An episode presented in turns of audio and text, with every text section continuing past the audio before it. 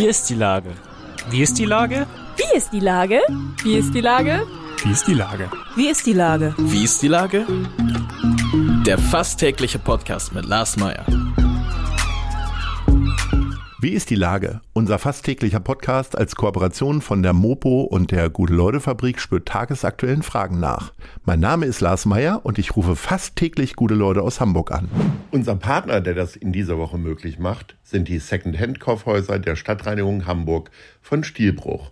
Hamburgs größte Schatzkisten in Wandsbek und Altona sind ideal für die kalte Jahreszeit mit einer großen Auswahl an Spielen, Musikträgern und Dekoartikeln vorbeischauen, stöbern und seinen Schatz finden. Das war Werbung. Herzlichen Dank.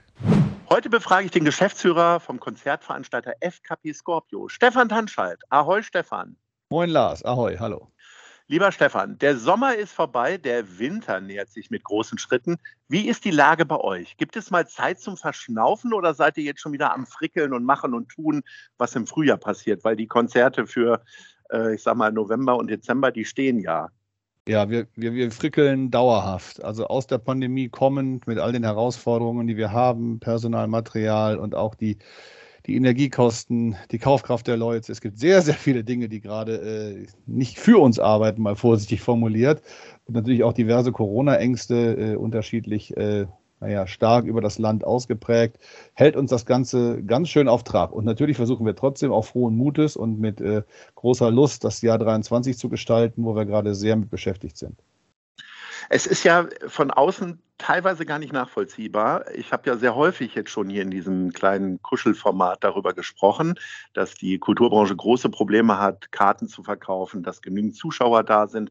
Auf der einen Seite ist es so, Theater sagen, wir haben 50 Prozent weniger, bei Konzerten, die fallen aus, Touren werden abgesagt. Und auf der anderen Seite äh, gibt es halt Künstlerinnen und Künstler wie Ed Sheeran oder jetzt ganz aktuell Fettes Brot. Da kaufen die Leute wie die Wahnsinnigen. Also ähm, das äh, veranstaltet ihr ja auch äh, Brotstock im nächsten Jahr. Genau, ist, ja. glaube ich, äh, so wie ich das persönlich sogar mitbekommen habe, nach anderthalb Stunden hat man keine Karten mehr für Samstags bekommen. Ich habe jetzt Gott sei Dank welche für Freitag und Samstag.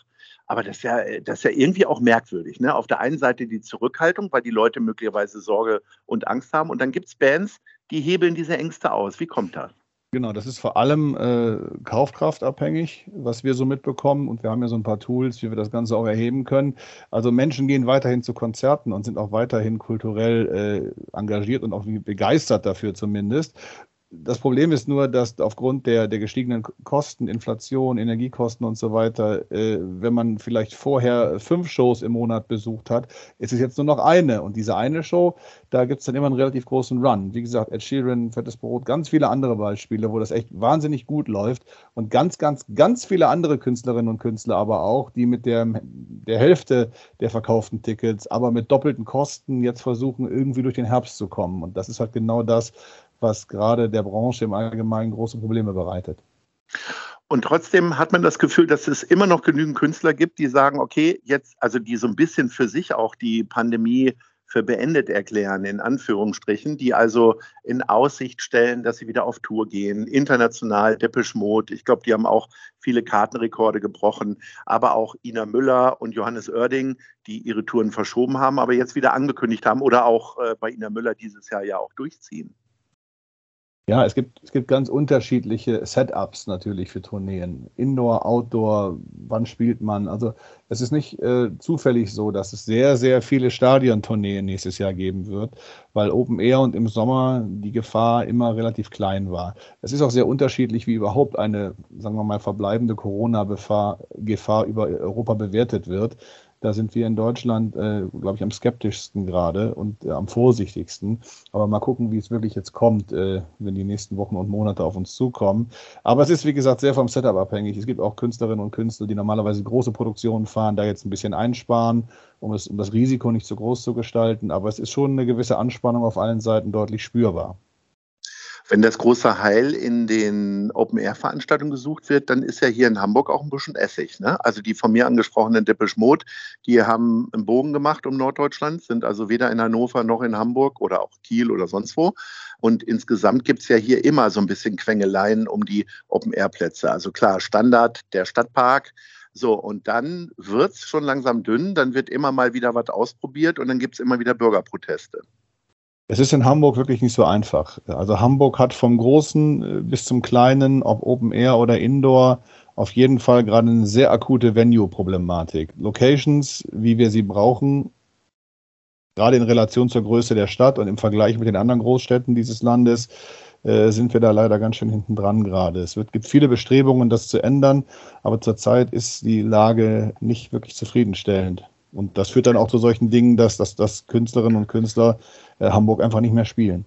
Und trotzdem müsst ihr weitermachen, ne? weil ich sag mal, ihr seid nicht nur ein kommerzieller Konzertveranstalter, sondern Musik hat ja auch immer eine ganze Menge mit Leidenschaft zu tun. Das weiß ich ja von dir persönlich auch. Wir kennen uns schon seit vielen Jahren, sitzen in der gleichen Reihe im Millantor-Stadion. Wie sieht es denn bei dir so drinnen aus? Irgendwie einerseits bist du Geschäftsführer, musst allen immer so ein bisschen auch Rückenstärkung geben und auf der anderen Seite ist es natürlich auch ganz schön kacke. Ne? Absolut. Es ist halt ein endloser Kampf gewesen, seit dem die Pandemie über uns hereinbrach, äh, mit vielen Herausforderungen, auch gerade auf politischer, auf Landes-, auf Bundesebene und so weiter, wo wir uns sehr engagiert haben. Ich bin noch im Vorstand des Bundesverbandes der Veranstaltungs- und Konzertwirtschaft. Es ist alles sehr, sehr, sehr anstrengend gewesen. Aber wir haben es irgendwie hinbekommen. Wir haben uns mit unserem DIY-Spirit, den wir ja immer schon hatten, äh, durch die Pandemie ähm, ja, manövriert auf irgendeine Art und Weise, dass aber jetzt natürlich dann durch den Krieg und die vielen Folgen, Energiekrise und so weiter, das Ganze nochmal deutlich verschärft und verlängert wird. Gerade in der Zeit, wo die staatlichen Hilfen und Programme größtenteils zumindest auslaufen, bringt natürlich für die Branche nochmal eine neue Herausforderung mit sich. Und es gibt ganz viele Kolleginnen und Kollegen, jetzt außerhalb unserer Firma, die wirklich große Angst haben und sagen, dass die schlimmste Zeit jetzt kommt. Und das ist natürlich eine Perspektive, die nicht ganz so rosig ist gerade. Gibt es denn die Hoffnung, dass zumindest in Hamburg noch ein bisschen Geld gefunden wird? Irgendwie taucht ja doch, es ist ein bisschen so wie mit so alten Beatles-Aufnahmen, hat man das Gefühl. äh, bei den Beatles, alle fünf Jahre wird nochmal ein Beatles-Song oder so äh, gefunden auf irgendeinem Dachboden. Und äh, für die Kultur wär, wird immer noch mal wieder Geld gefunden. Also im Sommer gab es dann ja so eine Open-Air-Förderprämie sozusagen, so eine Summe.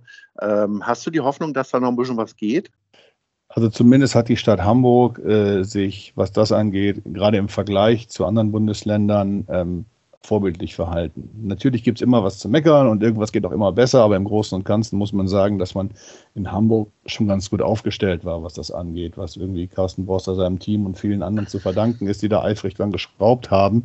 Das ist ähm, definitiv so. Ähm, wie gesagt, natürlich geht äh, mehr geht immer und es geht auch immer größer und schöner und irgendwie anders, aber im Großen und Ganzen ähm, sind, ist hier kein Club gestorben bisher und es sind auch sonst viele Dinge ähm, ja, in den verschiedenen Phasen der Pandemie, Reeperbahn Festival und ähnliches möglich gewesen, was erstmal äh, nicht überall selbstverständlich war. Ist vielleicht in, in Stadtstaaten auch ein bisschen einfacher als in den Flächenstaaten. Nichtsdestotrotz war der Einsatz, glaube ich, hier ganz, recht hoch in Hamburg. Das muss man auch äh, zu schätzen wissen, wie ich finde. Inflation und Energiekosten steigende, hast du schon angesprochen, ähm, können ja zweierlei ein Problem für euch sein. Einerseits natürlich total direkt, dass äh, äh, ihr einfach mehr Geld braucht, um Produktion umzusetzen. Auf der anderen Seite natürlich dann die Kaufzurückhaltung, weil Geld nicht übrig ist, nachdem man Brot und Käse gekauft hat, kauft man sich dann möglicherweise eben kein Ticket für fettes Brot sozusagen. Äh, was ist Sehr denn das schön. größere Problem? es ist beides. Es, ist, es nagt halt an beiden Seiten. Das ist genau das Problem. Also wir haben A, eine Pandemie, äh, im, im, Rücken, die natürlich sich bemerkbar gemacht hat, auch wenn die meisten Firmen irgendwie da durchgekommen sind. Aber jetzt äh, dürfen wir endlich wieder veranstalten. Und es gibt einige Veranstalter, das ist bei uns Gott sei Dank ein bisschen anders, die sagen, ich verliere jetzt mehr Geld, weil ich veranstalte, als im Lockdown, wo ich nicht veranstalten durfte. Und das ist natürlich ein Szenario, was äh, irre ist. Und da müssen wir ganz schnell von wegkommen. Wir müssen halt wirklich irgendwie geartet zu einer Normalität zurückfinden. Es gibt jetzt viele staatliche Bemühungen von Bundesseite, die Bürgerinnen und Bürger zu entlasten. Ich hoffe, dass das funktioniert, dass das sehr schnell greift und dass das dann auch in den kulturellen Bereich wieder ja, neben der Begeisterung auch wieder finanzielle Ressourcen spült, mit denen man den Aufwind wieder ein bisschen gestalten kann. Auch ein Problem, was wir bei Ahoi Radio schon mehrfach besprochen haben in unterschiedlichen Formaten, ist ja nicht nur die Kaufzurückhaltung, weil kein Geld da ist, sondern wegen der Entwöhnung, weil die Leute einfach auf dem, auf dem Sofa kleben seit zwei Jahren und lieber Streamingdienste angucken oder vielleicht die gute alte Vinylplatte mal wieder auflegen. Sie sind gar nicht mehr gewohnt rauszugehen. Diese Selbstverständlichkeit, einmal in der Woche oder mehrfach Kultur zu genießen, egal ob Kino, Theater oder Konzerte, ist irgendwie abhanden gekommen. Äh, wie versucht ihr dem denn entgegenzugehen? Also in Theatern finden jetzt beispielsweise immer häufiger Slams statt ob jetzt Poetry oder Comedian oder was weiß ich, äh, dass sich jüngere Leute ziehen. Wie könnt ihr das denn? Was könnt ihr machen?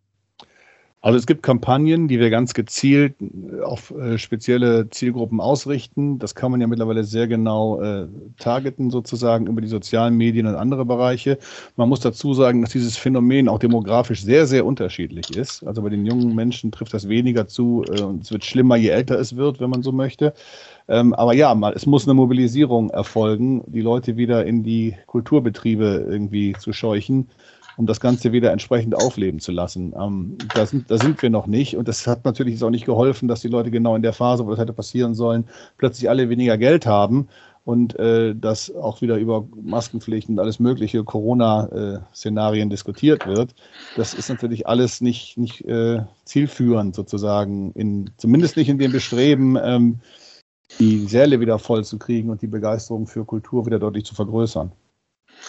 Aber es gibt ja, um mal über schöne Dinge zu sprechen, es gibt ja doch äh, diverse Sachen, die mir zumindest auch eine sehr große Freude bereiten. Neben dem Fettes Brot Festival ähm, gibt es da beispielsweise ja das Hurricane Festival. Das findet nächstes Jahr statt. Ich habe mir jetzt nur einen Headliner äh, merken können, das sind die Ärzte. Äh, was kommt denn da noch so? Es gibt noch ein paar weitere. Es gibt News und Placebo und Queens of the Stone Age und Casper und Kraftklub und äh, Peter Fox, große Reunion oder großes Comeback, Reunion mit sich selbst. Er, er entuniert sich ja quasi genau. von Seed. Exakt, ja. Also es gibt wirklich ein ganz, ganz breit äh, gefächertes Programm und wir sind super glücklich, dass wir nach diesem herausfordernden Jahr so früh in der Lage waren, die Vorfreude aufs nächste Jahr wieder zu steigern. Und was da wirklich schön zu sehen ist, ist, dass die Leute anscheinend wirklich eine sehr gute Zeit hatten dieses Jahr, denn wir hatten absolute Rekordvorverkäufe für das Hurricane, als wir losgelegt haben, was natürlich auch in einem krassen Gegensatz zu dem passiert, was gerade im Tourneegeschäft passiert. Und da sieht man schon so ein bisschen, wie sich Dinge verschoben haben während der Pandemie. Zum Abschluss unseres kleinen Gesprächs haben wir ja die Top 3, die Lieblingslieder über Hamburg, ja. habe ich mir überlegt. Du bist ja großer Musikfan und oh ja. kannst wahrscheinlich auch, willst du die eigentlich singen jetzt oder willst du die nur aufzählen? Also das äh, wäre, glaube ich, nicht so gut, wenn ich das singe. Ich du hast deinen Ruf zu verlieren. Du bist möchte, begnadeter Musiker ja in eurer firmeneigenen Band und ja. da weiß man ja, an welches Instrument man gehört und du gehörst nicht zum Gesang. Ich gehöre nicht zum Gesang. Ähm, ich rede wahnsinnig viel. Also meine Stimme ja. ist sehr präsent, wenn wir spielen, aber nicht singen, sondern eher zwischen den Songs sprechen. Ja. ansonsten bleibe ich lieber bei den Seiteninstrumenten. Sehr gut. Ähm, Dann kommen wir mal auf Platz drei. Auf Platz drei, ja, also das ist jetzt natürlich mit der Priorisierung schwierig. Es gibt wahnsinnig viele Songs über Hamburg, aber ich habe mich. Äh, du sollst dich bei allen entschuldigen, die du jetzt nicht nennst, sondern nee. du sollst jetzt mal die drei hervorheben. Nee, ich mache es auch nicht zu diplomatisch. Ich habe mich für drei Songs entschieden. Also ja. Das ist die Beginner mit City Blues, äh, ja. ist. Das ist äh, also allein schon wegen dem Satz im Süden von der Elbe, da ist das Leben nicht dasselbe, hat mich das damals sehr gekriegt. Herrlich. Das ist äh, ein, eine, eine Hymne auf Hamburg, die genauso, die eher so ein bisschen winter, herbstlich trüb ist und äh, vom Regen und von diversen Dingen sagt, aber trotzdem die Stadt im Kern sehr gut erfasst, finde ich. Und darum City Blues von den Beginnern auf drei. Sehr gut. Platz Dann, zwei. Auf Platz zwei, auf jeden Fall T.S. Uhlmann mit Das hier ist Fußball. Ein ah. Lied, eine Ode an den FC St. Pauli, auch ein bisschen stellvertretend für sehr viele gute St. Pauli-Songs wie das Herz von St. Pauli und viele andere, die nicht nur den Verein, sondern auch den Stadtteil äh, inkludieren. Ähm, da gibt es halt wirklich wahnsinnig viele, aber trotzdem, Das hier ist Fußball äh, von T.S. Uhlmann bei mir auf zwei, weil St. Pauli mhm. ein Herzstück von Hamburg ist. Und auf eins, und das ist für mich die Hamburg-Hymne, auch wenn das Lied ganz viele andere Dinge auch meint und eigentlich eine ganz andere Geschichte erzählt, ist von Ketka Landungsbrücken raus. Ach, herrlich. Das so ein bisschen mein persönlicher Willkommenssong war, als ich damals nach Hamburg kam. Und ähm, das sagt ja auch der Song, als man damals nach Hamburg kam. Und Völlig ich, richtig. Ich, du kommst aus Mönchengladbach, das muss man Ich komme aus Mönchengladbach und es war genau diese Zeit, wo dieser Song mich so ein bisschen mit offenen Armen in dieser Stadt empfangen hat. Und das ist Das ist mein persönlicher Nummer 1 Hamburg-Song. Aber es gibt viele gute und die drei, die ich jetzt raus Unbedingt. Habe, so, so ein bisschen stellvertretend. Ich habe ja tatsächlich auf unserem wunderbaren Radiosender läuft, äh, habe ich zumindest bemerkt, immer mal wieder Nils Frevert. Und den habe ich tatsächlich für mich jetzt wieder so neu entdeckt. Ne? Großer Fan der Nationalgalerie, ja. dann immer mal wieder schöne Songs. Und irgendwie, also der hat auch so viele tolle Hamburg-Songs. Das war jetzt mal ganz kurz noch ein Einwurf von mir. Lieber Stefan, äh, wir sehen uns dann am Samstag beim Spiel gegen Darmstadt 98. Hoffentlich äh, ja, ist kein Gefahrenspiel. Wir können mit Bier anstoßen und müssen uns das wahrscheinlich auch schön trinken. Wir hoffen natürlich das Beste auf einen Heimsieg und dann sage ich in diesem Sinne Ahoi. Ahoi, Lars. Vielen Dank.